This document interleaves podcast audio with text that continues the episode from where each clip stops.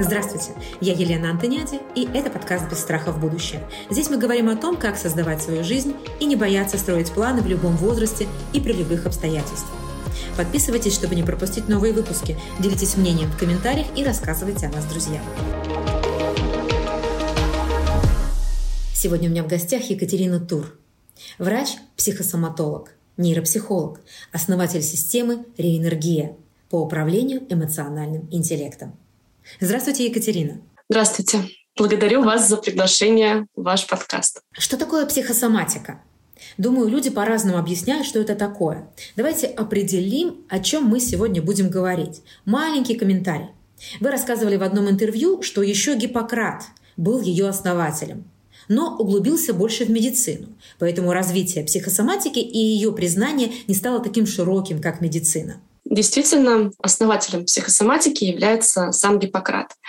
Но давайте начнем с того, что мы определим, что психосоматика обозначает сегодня. А, я люблю давать два определения. С одной стороны, психосоматика — это направление медицины, и она объединяет в себе тело и психику, то есть психологию и медицину. С другой стороны, психосоматика — это уже наука, и мы можем об этом смело и гордо говорить, что психосоматика рассматривает человека как единое целое, не разделяя его на тело, мысли и эмоции, а наоборот, объединяя их и рассматривая его как целое существо. При этом мы с вами также помним, знаем, это есть на слуху, то, что Гиппократ, он а, разработал виды темперамента. Вы помните, холерик, сангвиник, флегматик. И именно в, то, в тот период он а, даже успел выстроить взаимосвязи, что вот холерик, он страдает такими-то отклонениями, флегматик такими-то. Но на этом его погружение в психосоматику было э, завершено, потому что в то время медицина была гораздо важнее, и, соответственно, он, Гиппократ, является основателем медицины. Поэтому мы даем ему клятву, когда оканчиваем медицинский институт.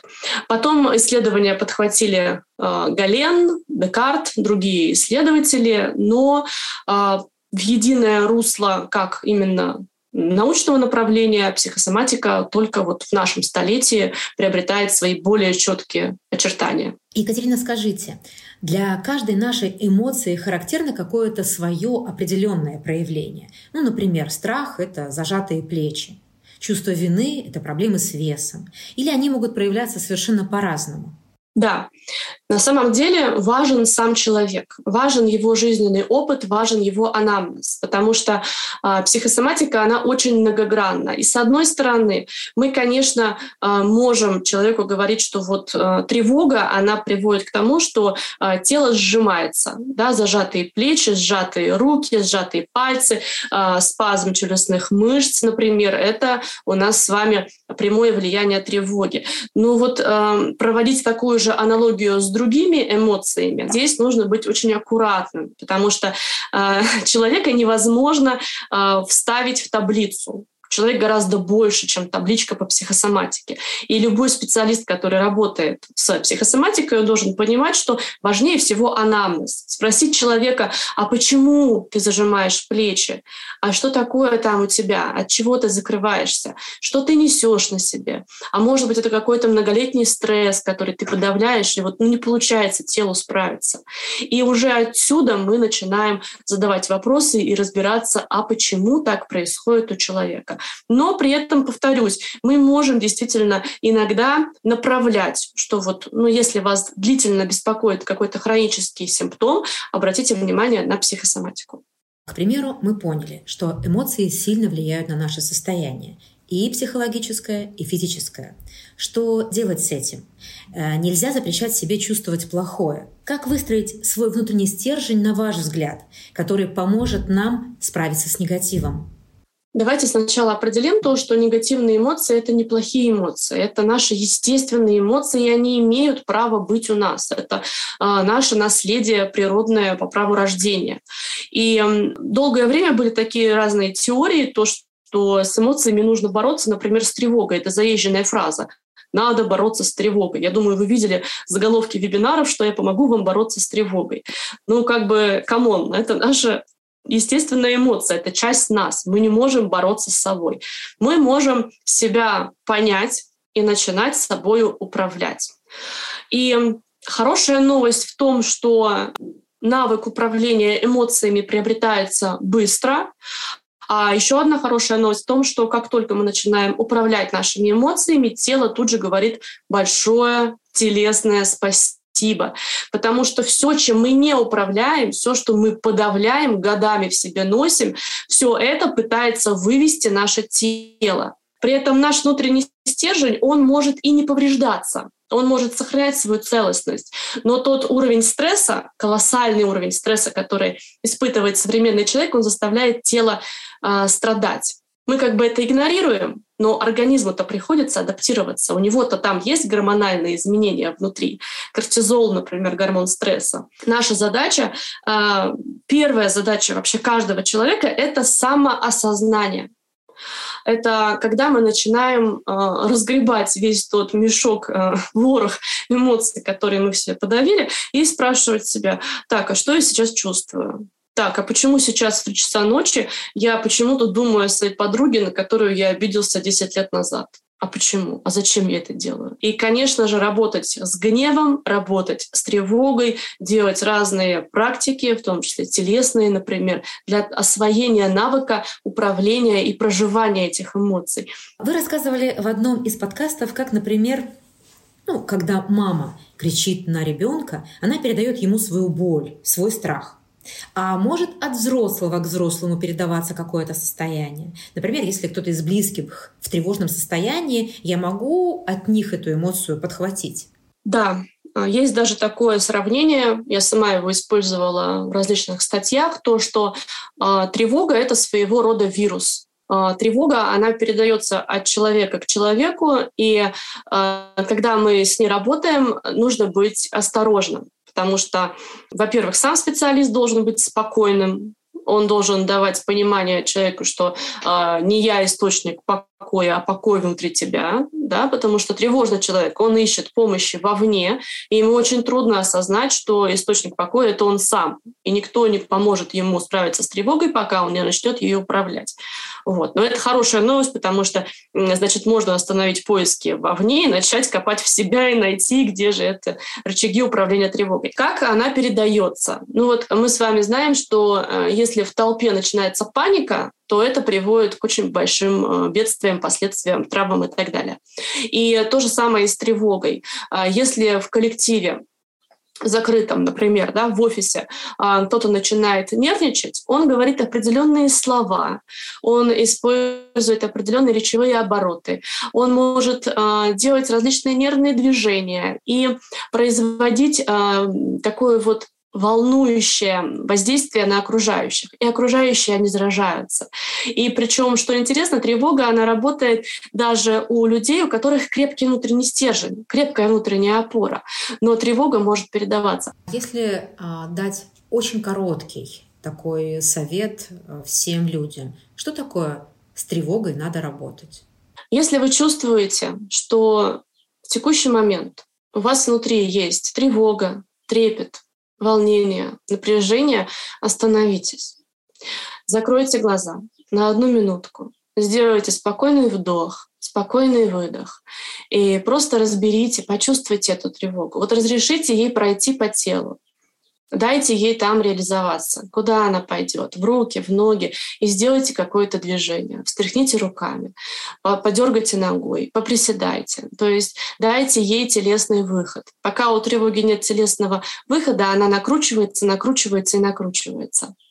Вот, поэтому давайте это как минимум осознавать. Это уже хорошее, сильное упражнение для того, чтобы в моменте эту тревогу снять и телу дать возможность подвосстановиться, подвыдохнуть, чтобы оно расслабилось. А вот многие советуют закрыть глаза и подумать, а почему именно закрыть глаза? Словно отключить э, сию секундную картинку, да, и остаться наедине с самим собой? Когда у нас открытые глаза, у нас работает наш мозг это а, работа анализаторов. Он все считывает, он думает, он э, принимает решения, он же тревожится. То есть надо понимать, что тревога — это мозг.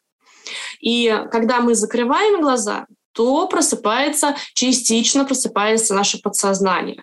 То есть это наши эмоции, ощущения, мы можем посмотреть внутрь себя, почувствовать, что мы вообще сейчас чувствуем, потому что мы часто на это вообще внимания не обращаем. Вот. И в этот момент мозг, он теряет свой контроль, он как бы немножко начинает отдыхать и отключаться. Поэтому, когда мы закрываем глаза, мы начинаем себя осознавать на уровне тела и подсознания. Мы много говорим, а, в том числе и в нашем подкасте, как проживать негативные эмоции. Но крайне редко заходит речь о том, как проживать позитивные эмоции. Здесь, на мой взгляд, у нас тоже мало опыта. Мы радуемся потихонечку и мало. Что важно знать о проживании радости и счастья, чтобы это помогло нашему состоянию здесь и сейчас и вообще?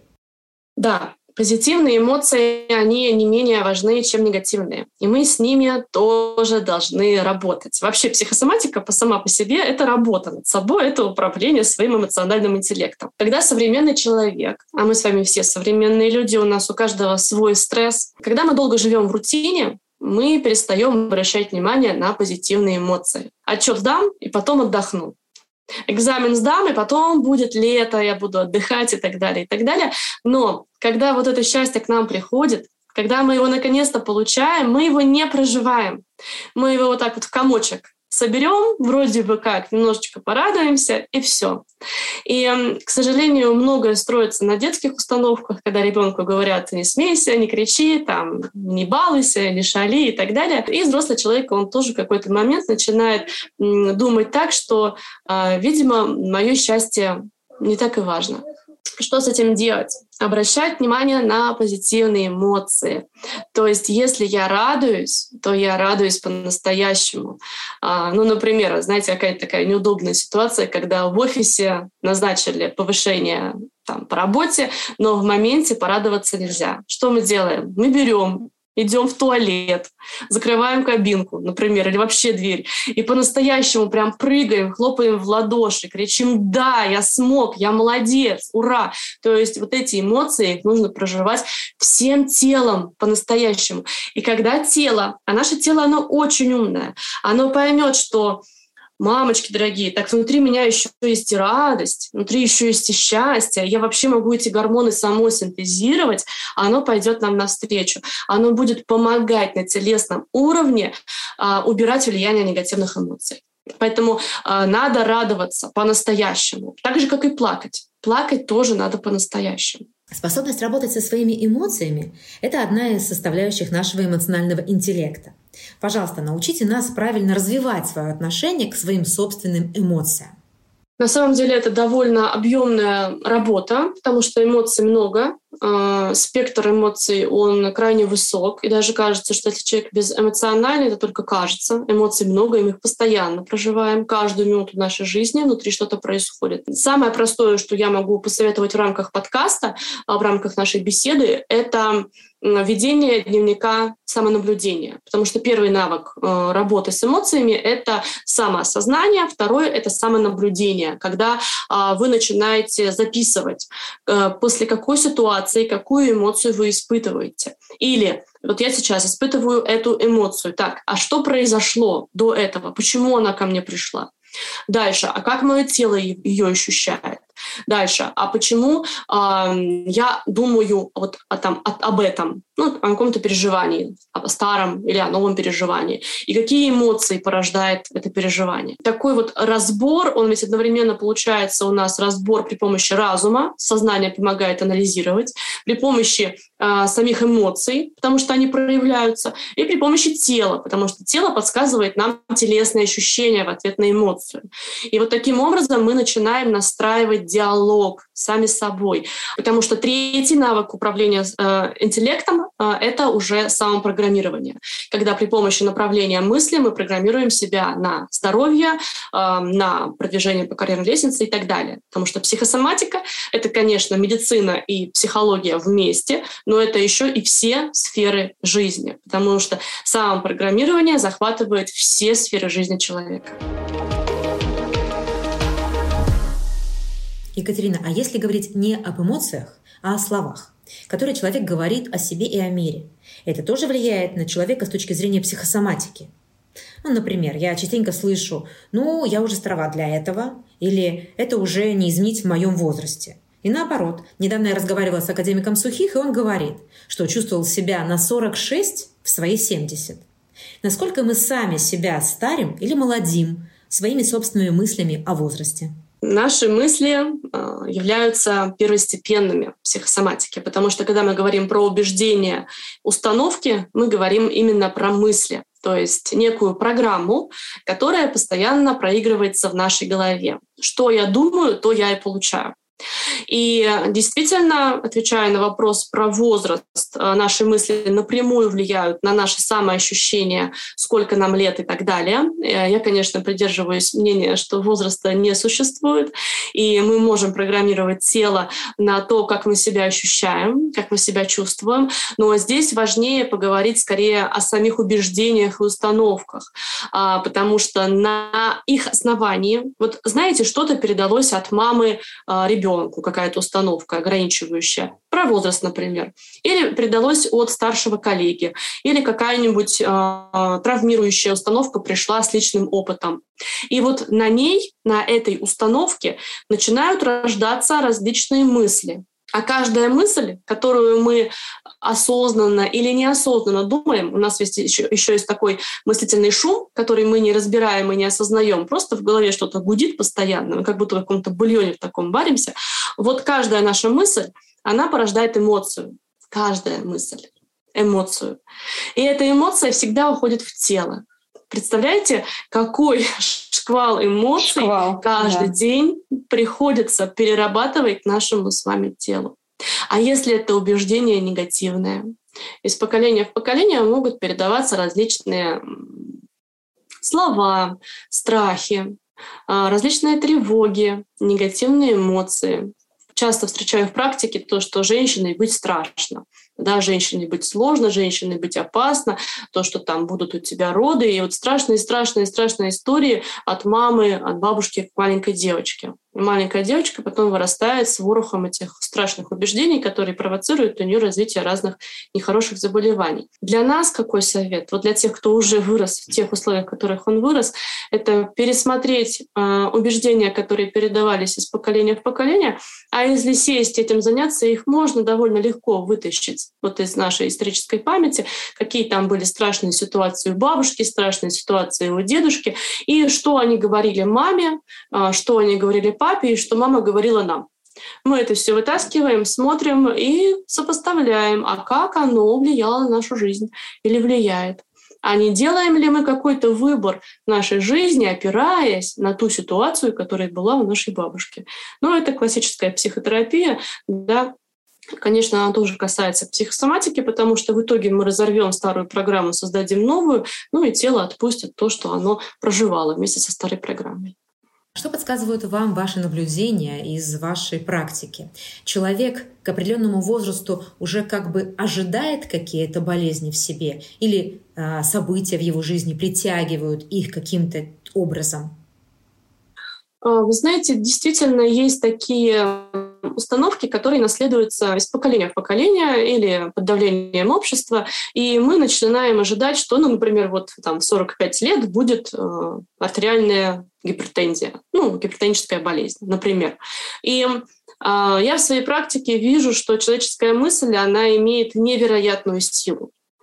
Э, клинические исследования, которые сейчас идут, они, особенно в нейрофизиологии, они подкрадываются к феноменальным выводом и результатом о том, что наша с вами мысль может влиять не только на наше здоровье, но и на нашу реальность. То есть человек через э, триггеры, которые воспринимает его мозг, он способен э, менять, э, в принципе, весь свой жизненный сценарий, сценарий своего тела тоже. Постепенно нужно все вот эти вот установки, которые работают негативные, находить и перепрограммировать. То есть вот третий навык — это самопрограммирование. А, их нужно переписывать, потому что так или иначе они формируют сценарий, по которому мы живем, и живет наше тело. Мне нравится, что вы повторяете слово самопрограммирование. То есть, если, например, человек послушал подкаст, он может уже прям делать прям первые шаги именно в разговоре с самим собой. То есть не нужно искать очень-очень дорогого специалиста для того, чтобы сделать первый шаг. Он слушает подкаст, он его осознает, доверяет вашим словам вам как профессионалу и уже действует. Вот мне вот это очень нравится, вот слово «само» в вашей речи. Хочу провести аналогию с одной вашей статьей, которая называется «Любовь к себе» начинается со слов «мне можно». И словами гостя моего подкаста Нины Зверевой, что они в семье слышат слово «хочется», и оно для них закон. Чуть подробнее расскажите об этом. Мы снова уходим с вами в некоторое детство, а, в котором многим-многим-многим-многим из нас, в принципе, не говорили слово «тебе можно», и никогда не спрашивали, солнышко, а чего ты хочешь? И ребенок, он эм, в какой-то момент делает для себя вывод, что мне нельзя, и хотеть бессмысленно, потому что, ну, что я буду хотеть просто так свое тело тратить? И мы теряем эти навыки. А навыки очень важные, чтобы себе позволять. И смотрите, вот эти слова, они пронизывают наш с вами диалог. А, мне можно выбирать себя, мне а, можно хотеть выбирать себя, мне можно хотеть, мне можно себя любить. И вообще слово «мне можно», а, если оно не выходит за рамки а, Уголовного кодекса и чужих личных границ, оно такое же всемогущее, как и наша с вами мысль. То есть мы можем все, нам нужно только себе разрешить. Как понять границы? Когда хочется по-настоящему, а когда это блажь? Или не говорить себе можно слишком намного. Ведь есть еще другая философия лагом, да, когда сейчас современный мир учит, э, что человеку на самом деле всего достаточно, да, и часто всего достаточно. Как эти границы определить? Я думаю, что сначала нужно насытиться. Потому что если мы долго живем в дефиците, мы не умеем управлять своими потребностями. Если ребенку с детства запрещают шоколад, когда он окажется на шоколадной ферме, скорее всего, у него будет интоксикация шоколадная, потому что он будет есть все, и он не поймет порог своего насыщения. Поэтому, э, повторюсь, со словом э, «мне можно» и «я хочу» можно все. Вот э, ограничивайте себя только э, рамками других людей. Вот пока вы не нарушаете чужие личные границы, да, то есть там мне можно в рамках своей личности. То есть можно уходить с работы, которая э, заставляет вас нервничать, переживать, не спать, э, худеть там, или наоборот набирать вес и так далее. Можно. Э, можно строить отношения такие, в которых вам будет хорошо. Конечно, сначала, когда человек скажет «мне можно», он начнет себе позволять слишком много. Это, например, прослеживается ну, в другой теме интуитивного питания, да, но там есть такая фаза, когда девочка долго сидела на диете, потом мы говорим «мне можно», и тело такое «ага, ну, поехали». И оно будет есть до тех пор, пока мы не научимся чувствовать насыщение. Ну, это же важно, почувствовать насыщение. И так происходит у человека. Он будет говорить, мне можно, можно, можно, достаточно. И он скажет, мне хорошо, вот мне сейчас достаточно. И будет чувствовать себя целостно. То есть мне можно, оно убирает дефицит. Наша с вами задача сделать так, чтобы мы чувствовали себя в состоянии достаточно, чтобы было хорошо. В современном мире психосоматика выглядит достаточно привлекательно, помогает избавиться от множества зажимов и болезней. А, мы можем с вами предостеречь наших зрителей и слушателей от специалистов, которые могут быть не совсем добросовестными. Чего точно нет в психосоматике, чего врач этой специальности никогда не посоветует делать. Да, эта тема довольно болезненная, потому что специалистов в кавычки по психосоматике сейчас много. И задача ну, вот, например, меня как врача-психосоматолога, это все-таки э, выводить психосоматику в научное, безопасное, полезное русло. Э, ну, давайте выделим для начала три э, категории специалистов, к которым лучше не обращаться. Первое – это когда специалист говорит, приходи ко мне, я тебя исцелю. Вот ты будешь у меня ходить, я буду тебя исцелять. Даже не важно, как он будет это делать. Если он говорит такую фразу, это означает, что перед вами, скорее всего, мошенник, ну или человек, который в это верит, и это еще хуже, потому что он э, подсаживает на себя. Психосоматика — это инструмент, который человек использует сам для себя. И специалистов он лишь использует как проводников. Но вот с этим нужно быть осторожным. То есть, то есть специалист по психосоматике не должен подсаживать на себя. И он не имеет права говорить, что я тебя исцелю, потому что, как минимум, это работа 50 на 50. То есть человеку, который хочет себя ну, скажем, исцелить, помочь себе быть здоровым, его ждет работа которую он будет выполнять. Второе, то, что прям вот должно быть красной тряпочкой для быка. Если вы слышите, что специалист по психосоматике говорит, что приходи ко мне, медицина тебе не нужна, таблетки тебе не нужны, операция тебе не нужна, мы с вами бежим, потому что это шарлатан. Он подменяет психосоматику и ставит ее главнее медицины.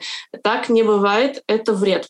Значит, э, да, психосоматика штука очень мощная, но она никогда не заменяет медицины. И первое, что мы делаем, когда у нас болит что-то в теле, даже если оно болит долго, мы идем к врачу. Всегда. Мы идем к врачу, получаем лечение, проходим его, и уже потом, на втором этапе, мы начинаем работать комплексно занимаемся профилактикой для тела, ну, там всякие физиопроцедурки, там витаминки, препараты принимаем, и параллельно работаем с эмоциями. Третьим я бы выделила в кучу, знаете, что различные кармические, психосоматические якобы передаваемые программы. Карма — это прошлой жизни, это чакры туда же идут, это психосоматика и астрология, это техника, знаете, такая, вот часто говорят, прощения, то есть прости всех, и ты будешь исцелен. И вот все вот это вот, давайте назовем это мракобесие, которое связывает с психосоматикой, это вот третье. Ну, то есть давайте логично думать, если мы сделаем э, а, 50 поклонов папе, но при этом мы держим на него сильнейшую обиду, это только, только усугубит наше физическое состояние. И тут, тут надо быть очень осторожным. То есть э, специалиста нужно со всех сторон осмотреть, вообще его изучить, какие у него дипломы. А я, конечно, извиняюсь за свою дотошность, но психосоматика — это направление медицины. Значит, у хорошего специалиста должен быть медицинский диплом, он должен быть выходцем из мединститута, или на крайняк клиническим психологом, но с хорошей базой по психосоматике, потому что он должен знать э, физиологию, нейрофизиологию, патофизиологию. Если он ее не знает, то он не знает, как что образуется и почему. Вот, поэтому смотрим на образование, смотрим на отзывы, смотрим на то, как он работает э, с людьми, с аудиторией и так далее. Это важно. Вот. И, ну, и осторожно наблюдаем. Любого человека должны быть какие-то бесплатные продукты, назовем их так, для того, чтобы познакомиться с, чем, с тем, а как он работает сна. На вашем сайте очень много статей о медитации. Я бы даже сказала, что практически все. Расскажите, это действительно такой сильный инструмент? Да, медитация — это очень сильный инструмент, но тут есть некоторые подводные камни. А, в основном камни, связанные с убеждениями об этом слове.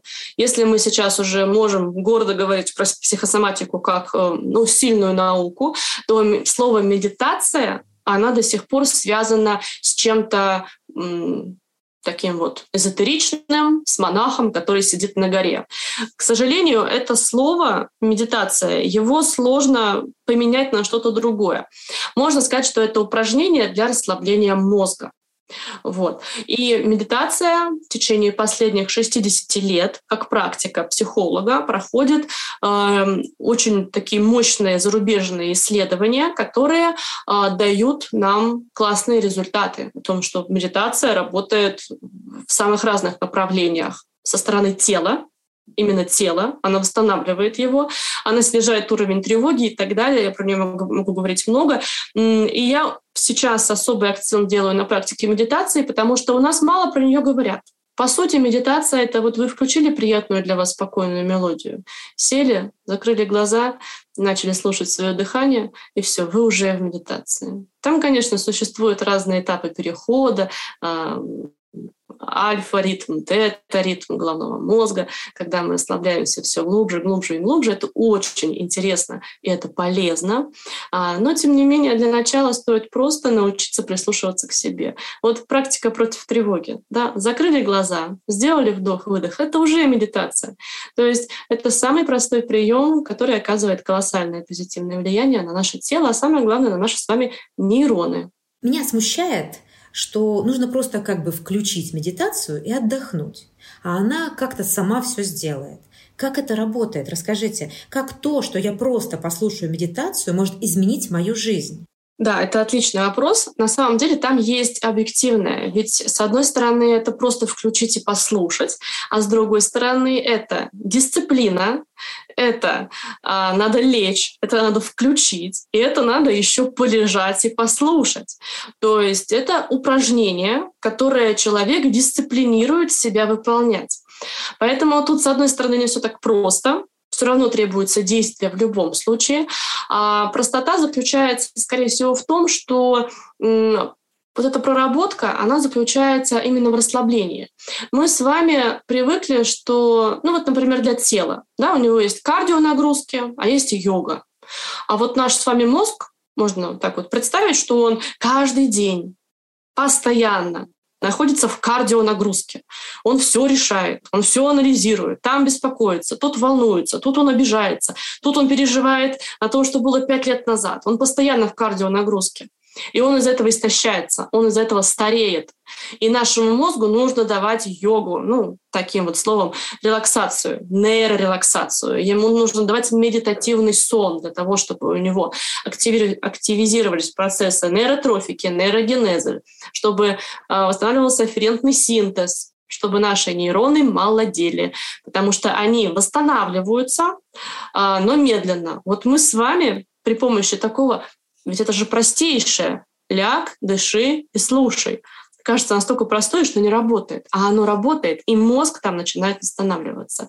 Но только надо дать ему расслабиться. Верно ли, что медитация увеличивает серое вещество, омолаживает мозг? То есть можно, слушая медитацию, стать чуточку моложе. Ну, даже не явно, может быть, на лицо, а в мыслях, в мозге. Сохранить ясность ума. Да, можно, и при этом, вы же знаете, то, то, что у нас на лице, оно отображает наши мысли. И скажу вам больше. Если я не ошибаюсь, было исследование, по-моему, Гарварда, которые доказали то, что при регулярном прослушивании медитации как психологической практики самоосознания увеличивается объем серого вещества. То есть буквально мозг начинает омолаживаться. А, и еще а, есть такой протокол рекорд, который а, направлен на лечение болезни Альцгеймера. Это уникальный в мире протокол, который сейчас есть. Медитация является одним из 36 шагов этого протокола для того, чтобы профилактировать развитие старческой деменции. Вот, поэтому да, это работает, это работает э, удивительным способом, вне возраста, вне религии, а э, медитация, которая используется в психологии, она не религиозная практика, в ней никаким образом не касается никакого вот направления религии. Это именно работа с расслаблением через тело, успокоением, восстановлением сна и так далее. И результаты мы получаем очень сильные, очень глубокие, можно сказать такое модное слово, трансформационное. Кажется настолько простое, что не работает. А оно работает, и мозг там начинает... Сердце или разум? Сердце. Потому что? Эмоции. Эмоции намного важнее, чем наш с вами мозг. Хотя мозг, ну, он прекрасен. Мы его должны очень-очень любить. Он, он, он великолепный. Он может все, он может менять нашу жизнь. Но эмоции важнее. Потому что наши эмоции — это наше истинное «я» а мы для себя самый важный человек в нашей жизни. Что в жизни стоит ценить превыше всего? Любовь. Сначала ту любовь, которую мы взращиваем по отношению к себе, а потом ту любовь, которой мы можем поделиться. Екатерина, есть что-то, чего вы боитесь? Есть. Я боюсь высоты, Сразу скажу, что я никак не работаю с этим страхом, я просто не хожу на высокие горки. Хотя мой муж любит меня затаскивать на колесо обозрения. А, вот. И я не очень люблю пушистых насекомых. Пчел и вот ос. Они вызывают у меня приступы убеж- убежать и спрятаться. Какое качество самое важное в человеке, на ваш взгляд? Мне кажется, что это доброта. Потому что когда мы добрые по отношению к себе, мы добрые по отношению к миру. А когда мир видит, что внутри нас есть добро, он обращает на нас внимание. С кем из всех людей, когда-либо живших или ныне живущих, вы хотели бы встретиться и обстоятельно поговорить? Все-таки это Юнг. потому что у меня к нему есть много вопросов про его э, техники рисования, которые мы с вами знаем, да, они лежат в основе нейрографики. И он очень близко подошел к такому глубокому пониманию психосоматики, которая сейчас пока от нас еще ускользает. Мы сейчас пытаемся ее а, проанализировать при помощи науки, и у нас это прекрасно получается, мы уже доказываем, что все это влияет на тело. Вот. Но тем не менее, мне кажется, что вот Юнг, он э, именно зашел с какого-то такого интуитивного плана, который сейчас пока еще невозможно нам проанализировать, потому что у нас нет оборудования, которое сможет это доказать. В общем, я бы с ним поговорила, у меня было бы очень много вопросов. А какой вы видите себя через 10 лет? Ну, у меня приходят два слова. Это я вижу себя счастливой, и я вижу себя масштабной.